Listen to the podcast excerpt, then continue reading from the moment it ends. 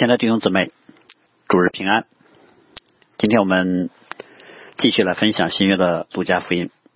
我们今天分享的经文是在路加福音的第十一章三十七节到十二章的三节。我们先一同来祷告：慈悲荣耀的天父，今天你的众儿女一同聚集在你神宝座前，唯愿你向我们显明你的荣耀、你的全能。和你的恩典，你的灵运行在我们中间，无论我们在何处，你都向我们显出你的同在和真实。你也在你的教会当中得到你当得的荣耀。听我们这样的祷告，奉我主耶稣基督的名，阿门。好，我们今天分享的这段经文呢比较长，嗯，这段经文呢啊接着。啊，上一个主日曾淼传道所分享的关于人内心当中亮光的经文，主耶稣啊，其实借着上主日的分享啊，来警戒法利赛人，如果他们离弃了神的道，他们的心灵就处在黑暗当中了。那我们今天所分享的经文，主要记录了主耶稣对于法利赛人和文士非常激烈的责备。如果一个人的心被纸油所蒙，那他里面的黑暗就极大。啊，他不但不知道自己内在的光景，他反而会对光明啊表达很多的诧异和不解。所以在这段经文当中呢，主耶稣就以啊责备和定罪的方式来刺激法利赛人啊，试图让他们能看见自己可怜的生命状况啊，因而能够幡然悔悟。那在这个场景当中，我们看到啊，路加特别的啊来记载了，这是一个法利赛人要请主耶稣吃饭的时候发生的。啊，就是这是在一个法利赛人家里面啊，一个很令人意外的场景当中发生的事情。啊，在新约那个时候啊，啊，能请人吃饭，能在一个饭桌上吃饭啊，去啊参加筵席，通常是表明了一种接纳和欢迎。所以主耶稣啊，经常和罪人税吏一块吃饭，也经常被法利赛人因此所批评。另外，我们也知道，这不是法利赛人第一次请耶稣吃饭了。在路加福音的第七章的时候，就曾经有一个名叫西门的法利赛人，他请耶稣去他们家吃饭。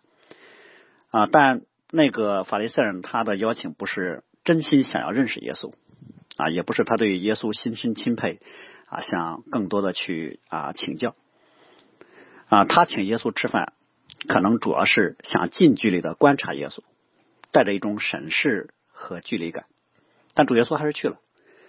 主耶稣虽然去了，但啊，依然还是指出啊，他请主耶稣吃饭的内心不是真接纳和欢迎。啊，这次请主耶稣吃饭的法利赛人呢，同样也不是出于对耶稣的尊重啊，而且这个人的敌意比前面那个叫西门的法利赛人更重。他请耶稣吃饭呢，主要是想借着跟主耶稣说话呢，好拿住他话里面的话柄，以此好控告或者是贬低主耶稣。但是主呢？依然还是来了，嗯，只是主耶稣来了之后呢，啊，没有照他们的计划，啊，反而呢，借着一个不洗手的动作，啊，把他们的计划给打乱了。这个人呢，啊，从主耶稣进门应该就仔细观察，所以当他看见主耶稣不洗手之后呢，就表示非常的诧异。啊，我们需要说明的是，这里面所说的主耶稣不洗手呢，啊，不关乎一个个人卫生的问题，啊，这特指是当时。啊，犹太人他们呢，呃，自己发明的饭前的一个洗手礼仪啊，通过这个礼仪本身表明，他们洗去了因为外出从外邦人和罪人那儿所沾染的污秽。这个是旧约律法没有的规条。旧约律法呢，对于亚伦或者是亚伦后裔当中的祭司，在会幕啊供职服饰的时候，的确是有一些啊洗身子、洗手的这个洗濯礼。啊，当然并没有饭前洗手礼，所以这是犹太人发明出来的传统。但是他们当做跟律法一样重要来遵循，以此表达他们的敬虔。所以马可福音呢对此有特别的说明啊，说明啊他们都是居守古人的遗传啊，不仔细洗手就不吃饭啊，从地集市上回来不洗澡也不吃饭。所以主耶稣对他们评论是什么呢？说以赛亚指着你们所说的预言是不错的，你说。你们是假冒伪善，用嘴唇亲近，心却远离啊！把人的吩咐当做道理啊，去教导人，所以呢啊，他们拜神也都是枉然。所以我们啊，首先要知道的是，耶稣赴宴进那个人的家门，并没有遵守他们的洗手礼仪。首先，主耶稣不是对旧约律法的违背。那第二呢，也不是主耶稣不了解当时犹太人这个传统啊，好像主耶稣不懂人情世故啊，无意间就得罪了主人家啊，不是，显然是主耶稣有意不遵守这种传统。那可能我们会说，主耶稣是故意不尊重主人吗？当然也不是。如果一个传统呢，并不违反上帝的律法精神啊，这个没有没有什么需要说特别去抵挡的。但是我们刚才说，法利赛人把律法当中没有的传统当成和摩西律法一样的权威。并以此看为是敬虔的本意，这就是主耶稣所不能认同的。何况主耶稣知道他们心里的想法，所以在这个场景当中呢，主耶稣是有意不照着当时法利赛人甚至是犹太拉比们都遵从的洗手礼来行，用这个方法来指出法利赛人的错误。果然呢，法利赛人看见主耶稣不这么做，立刻就表达了一种诧异。我们说诧异一般是表示。啊，我们都认为这个人的行为怪异啊，不合传统。所以，如果你表达诧异的时候，表达的不单是不理解、不接纳，甚至有时候表达的是不喜悦、厌恶和排斥啊，或者表表达的是一种责怪。那我们不管这个法利赛人他的诧异是真的啊自然流露出来的，还是有意他让耶稣看出他的诧异来啊，但是至少他的诧异表达了对耶稣的一种轻视啊，甚至他可能会心里说啊，就你这样竟然还能。啊，收门徒做拉比，主耶稣当然知道这个法利赛人他心里的想法了，所以啊，主耶稣接下来就以非常严厉的话语啊来责备他。啊，当然我们刚才说了，主耶稣如此严厉，与其说是定罪，不如说是哀叹，想用这些沉重的话语让他们沉睡的心灵呢能够苏醒过来。主耶稣首先责备他们的是用一个杯盘的比喻。这个主要是针对法利赛人对外在礼仪的重视，主要是用这个杯盘内外当中的这个洁净来说明，你们如此执着于外在的利益，而忽略你们内在的真实。这就像吃饭用的那个啊所用的那个啊饭碗一样，你们只是注重啊把饭碗的外面洗干净，而不洗里面。当然我们知道两边都洗干净最好了，但如果要是非要啊选择一下的，那还是把里面洗干净更重要。所以，相对于外在的行为，内心其实更重要。这也是旧约当中先知所说的：“啊，我喜爱良善，不喜爱祭祀。”法利赛人如此的看重礼仪，却对于自己内心当中的勒索和邪恶毫不在意啊，这个是非常不合乎常理的。当然，我们知道法利赛人的里外不一，并不是说啊他们在内心里面不看重礼仪啊，在外面才努力表演啊，不是。而是指他们太过于看重外在繁琐的礼仪，而忽略了真正律法的精义。何况他们看重的只是人的传统啊，而且还不是上帝的心意。所以主耶稣其实并不说对啊法利赛人祖宗的传统或者犹太人传统有啊多么的不满意。虽然很多传统是律法上没有的，但是只要这个传统不是那么违背了律法啊，是律法的扩展应用的话，如果有犹太人自己乐意持守，那无可厚非。主耶稣主要不喜悦的是他们以传统代替了律法，重传统而轻真理，所以主耶稣是在责备他们的舍本逐末，以次好来代替最好。如果他们说我自己喜欢这种洗手的方式，那你的良心不责备你，那就当然没问题了。你在家里当然可以这么做了。但如果你说只有像我这样洗手才是敬虔的，凡是跟我啊不一样来洗手的都是不好的，那就不好了。所以主耶稣直接说法利赛人，你们都是无知的人。然后主耶稣就用啊创造来进一步说明法利赛人只注重外在礼仪层面的荒谬性。如果说身体是上帝创造的话，那么身体要符合洁净的条例，努力去遵行，那当然是神所喜的。但是灵魂不也是上帝创造的吗？或者说神难道不更关注一个人灵魂的洁净吗？其实旧约里面早就说过，神看人不像人看人。人是看外貌，耶华是看内心。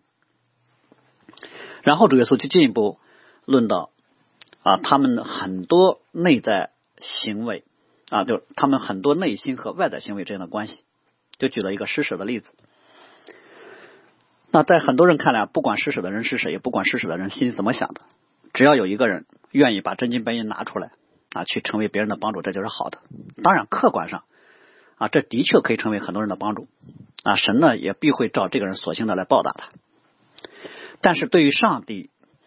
神相对于看重这个人施舍了多少钱来说，神更看重于这个人施舍的内在是什么。就像主耶稣在圣殿观察众人的呃奉献的时候，对那个奉献了两个小钱的寡妇的评价一样。主耶稣没有从一个奉献金额的绝对值啊绝对数目来评估一个人的敬虔程度，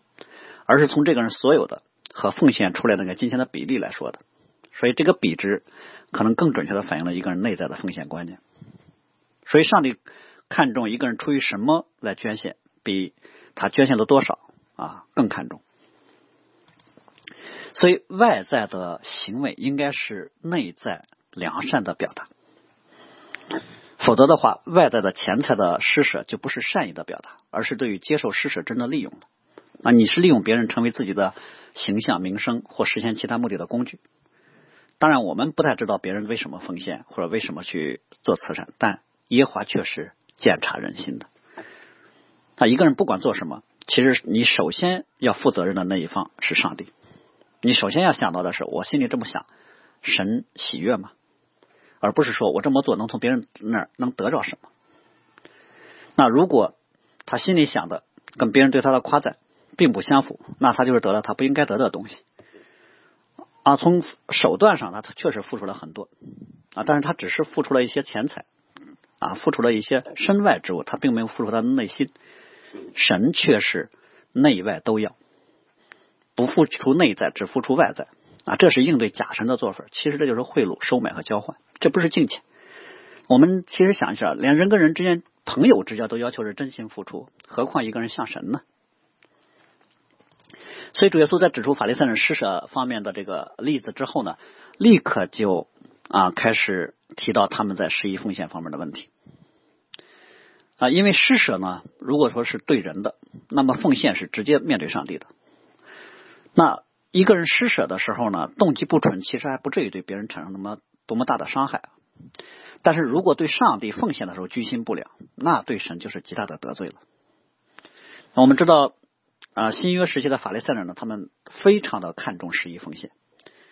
啊，他们把一个人能否坚持严格的十一看成是对于上帝忠诚的重要标志。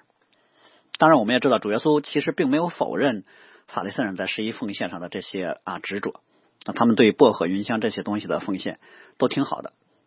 所以在十一奉献的方面，对于法利赛人的责备呢，主要是主要是针对他们奉献时候的内在的问题。法利赛人内在的问题呢，第一个当然是啊，他们在奉献的时候，他们内在里面对上帝的心是不正的啊，奉献应该是出于对上帝的感恩和顺服，而不是通过一种比较严格的啊计算来为自己获取名声，嗯。我们要谈到法利赛人在十一奉献方面的啊第二个问题，就是他们试图以某一个方面的善行来替代另一个方面的亏欠，而且这有点像中国传统所说的将功赎罪，没有功劳也有苦劳。如果人们这么理解上帝的律法，那就是对律法出于仁义的歪曲。你不能说我因为严格交纳了十一奉献，我就可以去偷窃。啊，你更不能说，因为我严格交纳了十一奉献，在我犯罪的时候，我可以拿我之前的善行来抵这次犯罪的刑罚啊，功过相抵，不赏啊，不赏也不罚，这当然不行了。因为遵行律法不是功德啊，不是说我遵行了律法，上帝就欠我一份赏赐。所以律法主义的问题在哪呢？主要就在于人以为说自己在行为上对于律法的遵行呢，是在上帝面前的功劳，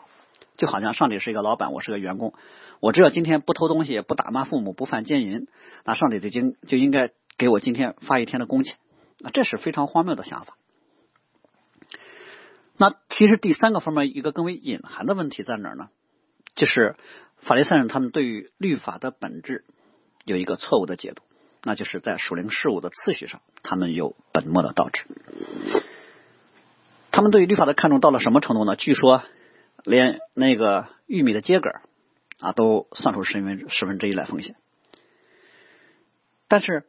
主耶稣指出，他们在奉献上的第三方面的问题是，他们如此的看重奉献本身，不是对于上帝的看重，其实他们是对于自己敬虔名声的看重。所以他们把薄荷呀、茴香啊、芹菜都奉献十分之一。他们不是对于十一奉献本身的看重，而是对于十一奉献本身的利用。为什么呢？因为他们把律法上更重要的公义、怜悯、信使给抛弃了。也就是他们其实并不是出于对上帝的感恩，不是出于对上帝的爱，他们只是想以这种繁琐的严谨显出他们的敬虔，获取人的赞许。他们看重人怎么看待他们啊？他们并不关心神怎么看待他们啊。实实际上，他们也不怎么看重别人怎么看待他们。他们真正看重的是他们自己。我们要知道啊，关于真理或关于价值观的核心是在于知道啊很多事物的先后次序。很多时候，一个人强调次要，忽略首要，这就是邪恶啊！不是那个次要的不好，而是次序的颠倒，很多时候是犯罪。比如说，在婚姻当中有人出轨了啊，当妻子责备他的时候，他不能说我每个月都把工资交给你了，这还不够吗？或者他不能说，那我天天啊刷刷碗、做饭、拖地的，你为什么都抓住我这一点错误不放呢？所以我们看到新约当中主耶稣经常有一些让我们觉得啊不容易。呃，理解或者不容易接受的教导，来指出人的这种啊次序上的错误的颠倒。比如说，我们很熟悉的主耶稣曾说：“人如果要跟从我啊，或者人如果爱神不胜过爱自己的父母、妻子、儿女、弟兄啊和自己的性命，就不能做基督的门徒。”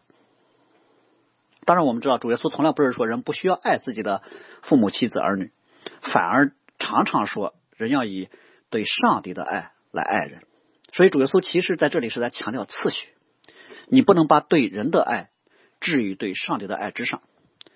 否则的话，你对人的爱既是对上帝的背叛，也是对他人的利用和辖制。所以我们不单是在属灵上的啊智慧，更是在属灵上的境界，那就是不要把那不重要的事儿放在重要的位置上，把重要的事儿反而放在了不重要的位置上。然后，主耶稣就直接指出法利赛人他们内心真正看重的是什么？其实他们不是看重律法，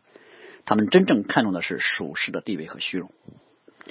我们知道地上的荣耀一般啊分两种，一种是真的做出了什么样的啊贡献而获得的，另一种是靠欺骗获得的。对第一种来说啊，即使真的做了很多贡献啊，我们也知道一个人他的才能。和他施展才能的机会，以及他被人高举的荣耀，都是神所赐的。所以，如果这个人真的啊获取了很多尊荣啊，合宜的做法是把荣耀归给神，而不是据为己有。否则的话，这份荣耀会成为他的骄傲，也会成为他的咒诅。因为我们一切的我们身上的能力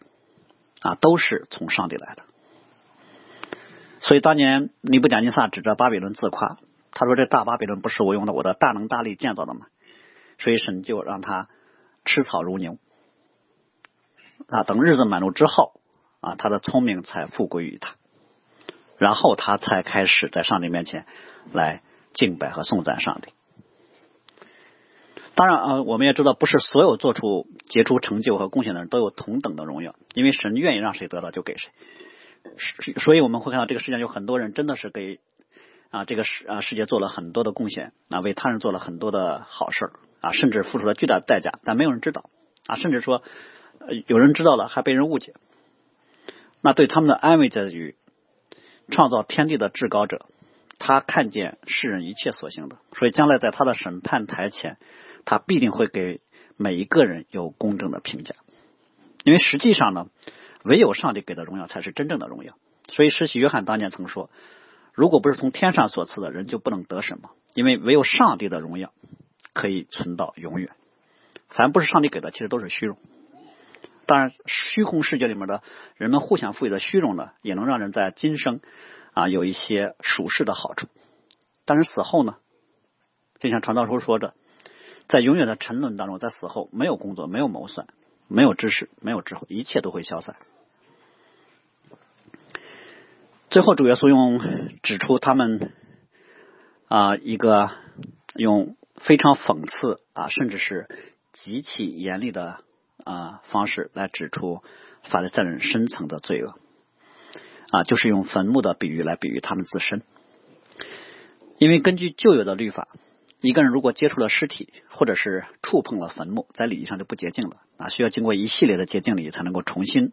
啊回到啊聚会当中。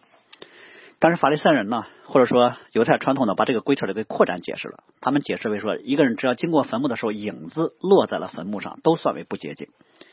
所以为了保持礼仪上的洁净呢，犹太人就把那些不明显的旧坟啊，用那个白色的颜料进行粉刷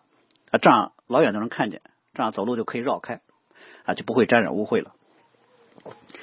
但是主耶稣却非常尖锐的指出法利赛人这么教导的荒谬性。啊，他们粉刷坟墓的目的是为了礼仪上不沾染污秽，但是他们推崇对于坟墓的粉刷，自己里面却装满了假善和不法的事情，这才是真正让人在道德上不洁净的。他们为了保持礼仪的洁净，却宁可让内心被污秽给沾染。他们标示外在的坟墓，他们自己却成为了坟墓，说这是一个啊非常大的讽刺。所以最后的时候，我们看到主耶稣也明确的啊提出来说，其实很多的犹太人并不知道法利赛人的真面目，反而犹太人看这些持守传统的犹太人呢啊为律法的维护者啊，看他们为敬虔的拉比，给了他们很大的尊重。但是主知道他们的真相。好，我们看到这是主耶稣首先对于法利赛人的责备，可能主耶稣这个责备的话语让法利赛人呢目瞪口呆。为什么呢？因为他可能一开始只是想着说借着请吃饭啊来呃打压一下主耶稣。他们觉得不管怎么样，请你来吃饭啊，你也不会啊贸然跟主人家翻脸啊。如果说他们说了什么对主耶稣啊不恭敬的话，可能在他们的猜想当中，主耶稣最多就是忍着不发作啊，心里生气啊，最多就是拂袖而去。不管怎么样啊，他们都觉得。反正是啊，主耶稣都输了，但是他们没有想到的，主耶稣竟然是不按常理出牌。一进门不但不洗手，反而呢，连主人家还没有说话的时候，只是露出了一个诧异的表情的时候，主耶稣连基本作为客人的礼仪就不顾了。不等他说话，主耶稣上来就以极大的力度责备和定罪了他们。我想这可能让法利赛人一时呢啊就不知道该怎么办了。这种情况有。另一拨人啊，他们本来就是一波的，有另一群人替法利赛人出头了。这时候，一个律法师站出来说话了。嗯，其实律法师呢啊，就是新约圣经里面所说的文士。啊，文士呢，就是指专门研究律法的那些人。呃，文士跟律法师可以看为是啊同一批人，啊，就是同一批人的两个不同的用语。如果稍有区别的话，应该是这么说：就是文士可能更侧重一个职务啊，律法师可能更侧重是他们的职称。嗯，新约时期的那些文士们呢，他们研究律法、维护律法啊、宣讲律法，但是他们的特点是什么呢？就特别看重口传律法，甚至他们认为口传律法比成文律法还要重要。他们同时也特别看重和维护自己对于律法的教导权柄，并以此谋利。所以文士当中的一部分人呢，就是当时犹太。啊，工会当中的成员啊，他们当中大部分人呢都是法利赛团体的成员啊。法利赛人呢，我们都知道是当时犹太人当中特别强调在生活里面遵守律法的一个小啊小团体，所以他们在律法上的严谨呢，也因此受到很多民众对他们的赞许。所以我们可以怎么理解律法师和有和法利赛人的关系呢？就是可以把律法师看成是犹太人当中那些专门研究律法的啊专业神学人员啊，可以把法利赛人看成是犹太人。社会当中啊，一个啊维护律法传统的小宗教团体。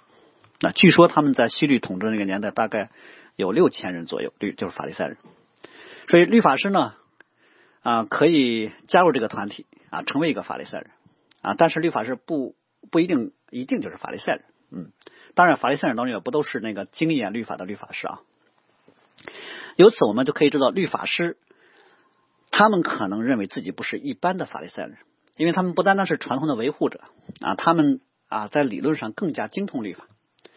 所以他们甚至觉得那些一般的法利赛人呢啊，只是在饮食、服饰等生活层面上照着律法去行，神学水平不一定多高，所以律法师一般自认为他们是法利赛人群当中的高端人士，也因此他们比一般的法利赛人就更加的假冒伪善。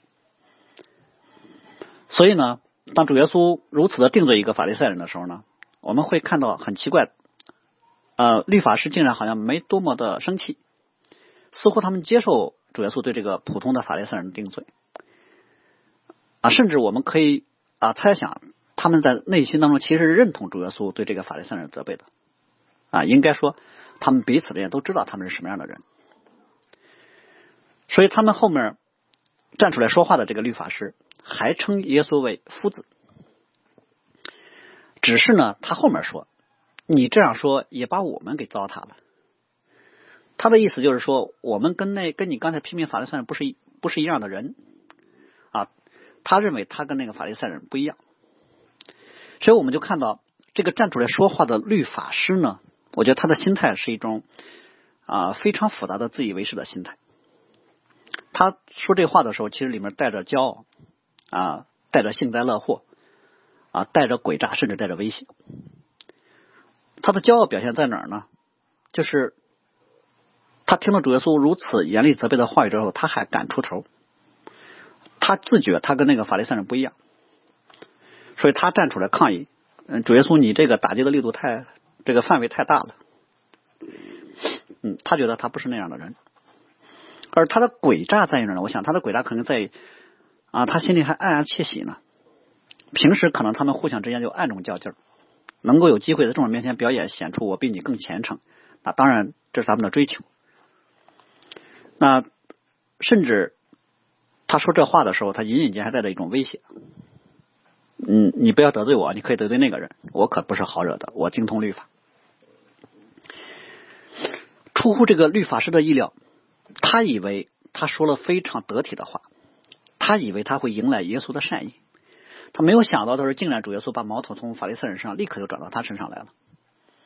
那他以为他在化解这个情势啊，他他以为他很智慧，抬高自己的同时，还给了耶稣一个台阶儿。所以他期望的就是耶稣趁机会说：“嗯，你说的不错，我就是看不惯这个法利赛人，我不是说你们都不够好。”如果主耶稣这么回应，我觉得符合他心里的期望。只是他根本不知道耶稣是谁。我们就看到主耶稣。很不客气的就指出，如果法利赛人只是对于律法的遵从缺少一些神学反思的话，那么法利赛人受的审判还要小。但是这些站在摩西的位置上错解上帝律法，把神的百姓带入歧途的专业人士，就是这些专业解经和教导的祭司文士长老们，他们有祸了。为什么呢？因为律法是在普在比普通的法利赛人相比的话，他们在假冒伪善上就更进了一步。法利赛人还只是去努力，还去行，他是通过那些对于遗传的啊传统规条的非常严苛的遵守来立自己的。那律法师不是啊，律法师他们主要负责宣讲，他们主要负责去加增各种规条，而这些加增的规条对于律法师本身来说并没有太大的挑战。我想这可能跟我们今天的一些官员似的，他们只负责拍脑袋这个出规则，至于说。制制定出来的法规对于民众的生活有什么样的沉重的负担跟影响，他们并不关心。为什么？因为他们在这些规则之外。像律法师可能安息日的时候，主要是坐在会堂里讲经，他们也不养牛，也也不养羊，所以他们从来不关心那羊掉坑里会怎么办。也就是说，律法师他们的特权和地位，使他们在生活的层面上不太受困于那些律法规条的要求。然后最重要的在于，主耶稣。指出律法是更加可怕的一面，就是律法是不单是谬解神的律法，而且还打着这是他们沿着过去领受信息的先知们的轨迹在解读。所以主耶稣说：“你们表面上看起来为先知修坟，为先知立碑啊，口头上必称啊这是某某先知的话啊，宣称我是那个先知的跟随者。”他们借着对于先知的赞许，让别人觉得他们所讲的就是先知所领受的。所以律法师在人前表现出对于先知的尊重和仰慕，不是真的尊重和仰慕，只是为了增加人们对于他们错解先知话语的一种可信度。所以在主耶稣看来，这些推崇先知的律法师们和当初杀害先知的他们的祖宗并无二致，他们一样，只不过他们的祖宗更直接、更粗暴，他们的祖宗对先知的抵抵挡的方式就是杀害，今天律法师呢更加隐蔽、更加间接，他们对先知抵挡的方式呢就是表面推崇，所以他们的祖宗是以杀害来压制先知的信息。啊，他们是以扭曲来，他们是以高举先知来扭曲先知的信息，所以根本上他跟他们的祖宗都是不让上帝的百姓来跟从先知所传讲的上帝的真道。比较而言的话，我觉得律法师可能更加可恶，因为他们让先知为他们的错误来站台，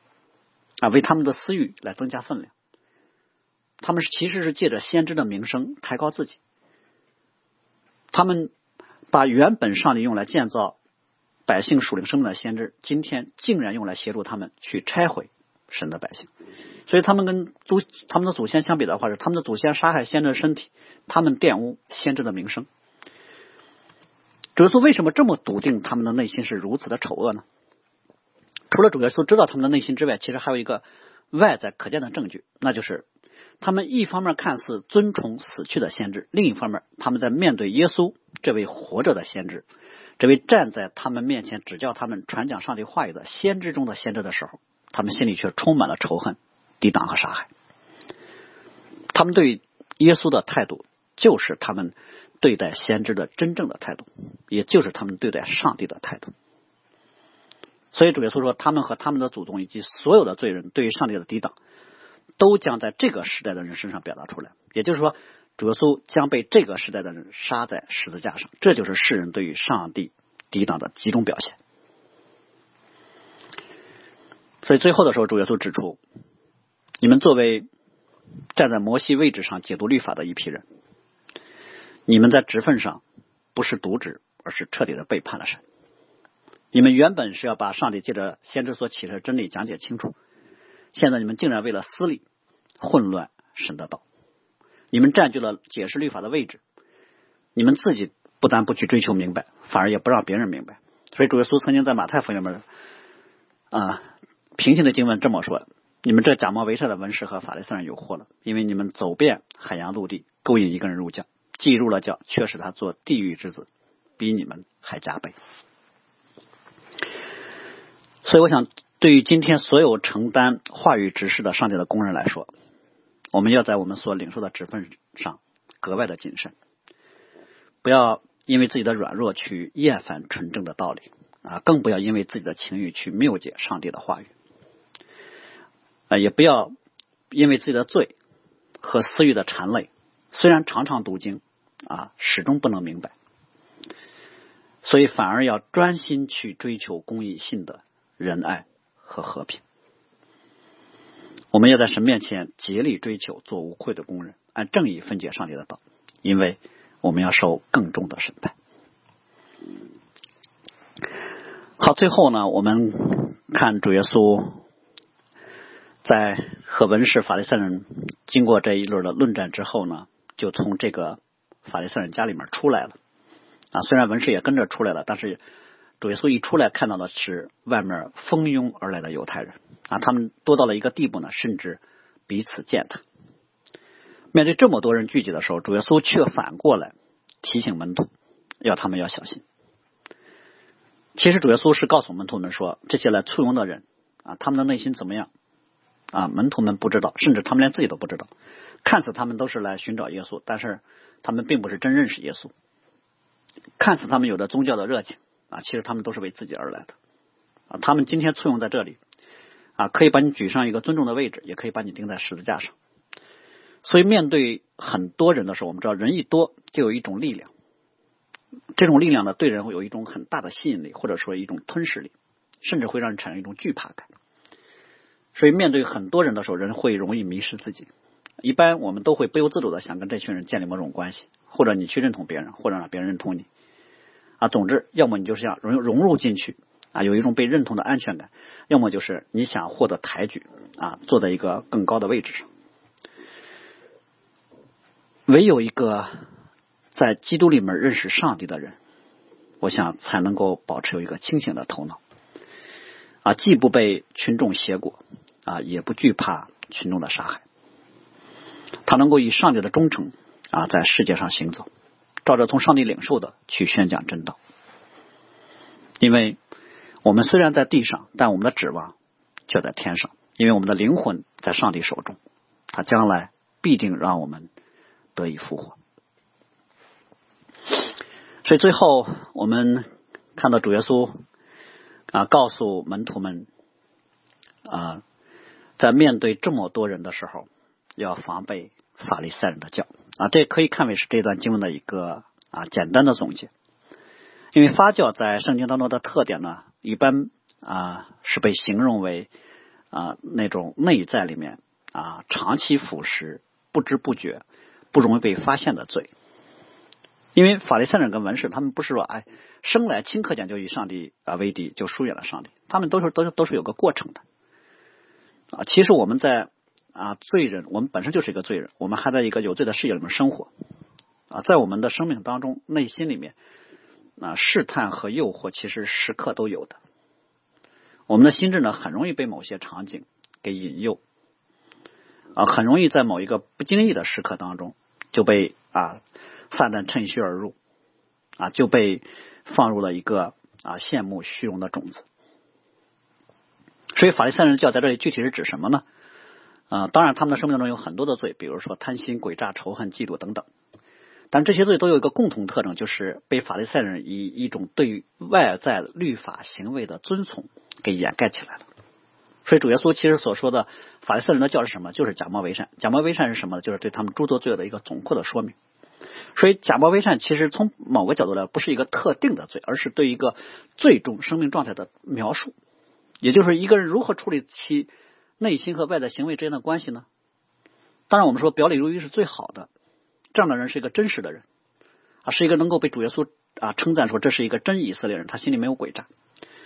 但是我们也知道，通常一个人的内在跟外在并非完全一致啊，这种一不一致有时候表现在我们在人前和我们一个人的时候是不一样的啊，我们在面对公众和面对家人的时候也是不一样的，我们在某些场景上我们所说的话，我们内心当中有很大的差距，所以有时候有人有些人笑不表示他心里真高兴啊，有些人夸奖你不表示他真欣赏你，但。我们其实很多人都有这种表演的成分，当然我不是说这种啊这种啊刻意的表现出某一方面是不好的。如果一个人为了别人的益处啊，哪怕说为了自己的面子和自尊，想要在别人面前表现出一个良好的个人形象啊，努力想把自己里面好的一面展现出来啊，有意识的在他人跟公众面前去约束自己内在里面私欲、情绪、冲动这些负面东西，这都是好的。但是我们要知道，约束负面东西不展现出来，跟有意口吐污蔑、谎言等污秽，那是有巨大不同的。你里面有有一些东西是真实存在的，你不你不说，和你有意识去说假的，那有很大的不同。所以所谓的假冒为善是什么呢？就是一个人把里面所没有的东西给假装出来，让人以为有。而且我们要知道，假装的次数多了，一般人连自己都被骗了。啊！他就真以为自己就是所假装的那样，一开始可能还有点忐忑不安。随着越来越熟练，越来越习惯，啊，他就不用不用再假装了，啊，他已经很熟练了，啊，他已经习惯了，啊，甚至他以为上帝也不知道他里面的真实，所以我们会看到一个假冒为善的人，他的轨迹基本上先骗别人，然后骗了自己，最后欺骗神，就是假冒为善的本质就是欺哄神。他们为什么这么行呢？他们想要一个敬虔的名声，其实并不是想要凸显上帝，而是为了凸显自我。本质上，他们是想是用一种轻松、简单、不用付代价的方式来立自己的意，好在别人、好在神面前夸口。我们知道，只要跟一个人真实的生命不相匹配的荣耀，都是虚荣。但是，一个人生命如果想要真实的荣光，那只有属天的恩典才有啊，或者说，只有上帝恩典的工作才能做到呀。谁能改变自己的生命呢？所以，如果一个人想要有一个属天荣光的生命，那除了在上帝面前谦卑的俯伏下来恳求上帝之外，没有任何的办法。而如果一个人真的在上帝面前蒙恩之后呢，那他除了把荣耀归给上帝之外，他还能再说什么呢？所以，这就是保罗使徒啊，使徒保罗曾说的：“我不以别的夸过，只夸我主耶稣基督的十字架。”所以他说：“夸口的，当指着主夸口。”所以主耶稣在最后论到律法师跟法利赛人的错谬的时候啊，尤其是他们打着神啊、打着先知的旗号所没有讲这些道理的时候，就告诉门徒们啊，这些错谬一定会显出来的，因为神不会任凭自己的百姓被蒙蔽。这或许是主耶稣对于啊门徒的安慰，因为我想在这场冲突当中啊和随之而来的这么多人群的拥挤当中，门徒们可能有点啊手足无措了。为什么呢？因为这个冲突啊不单出乎那个请主耶稣吃饭的法利赛人的预料啊，也出乎文士和律法师的意料啊，更出乎门徒的预料。因为跟随主耶稣的门徒们呢，可能他们盼望说，他们希望耶稣跟其他的拉比们一样啊，甚至主耶稣超过其他的拉比。这样的话，他们就会跟着主耶稣啊一起能够进入到那个他们过去所仰慕钦佩的群体当中。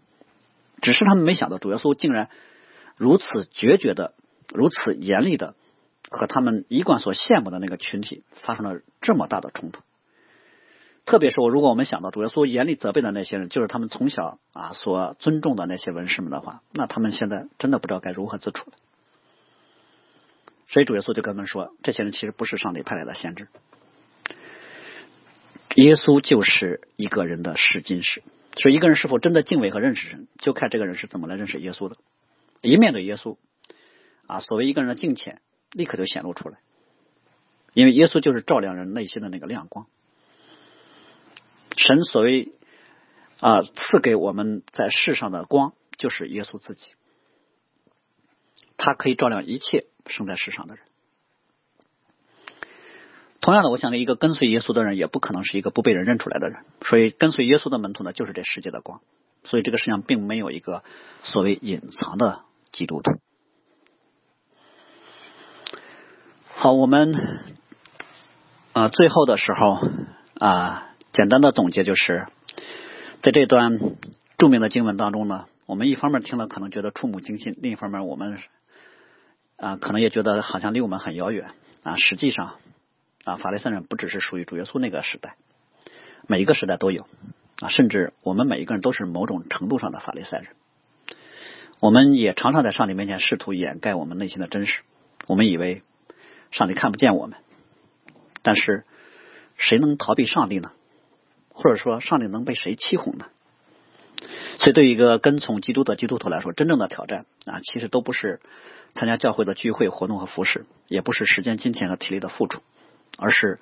愿意把自己在基督面前完全的赤裸敞开，愿意把自己的心灵在上帝话语的面前来臣服，乐意被上帝更新和改变。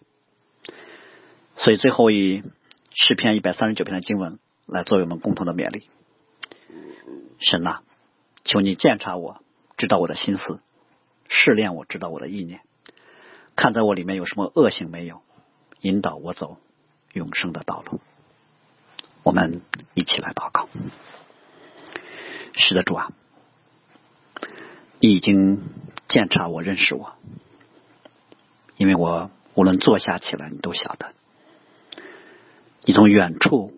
知道我的意念。我躺卧，我行路，你都见察，你深知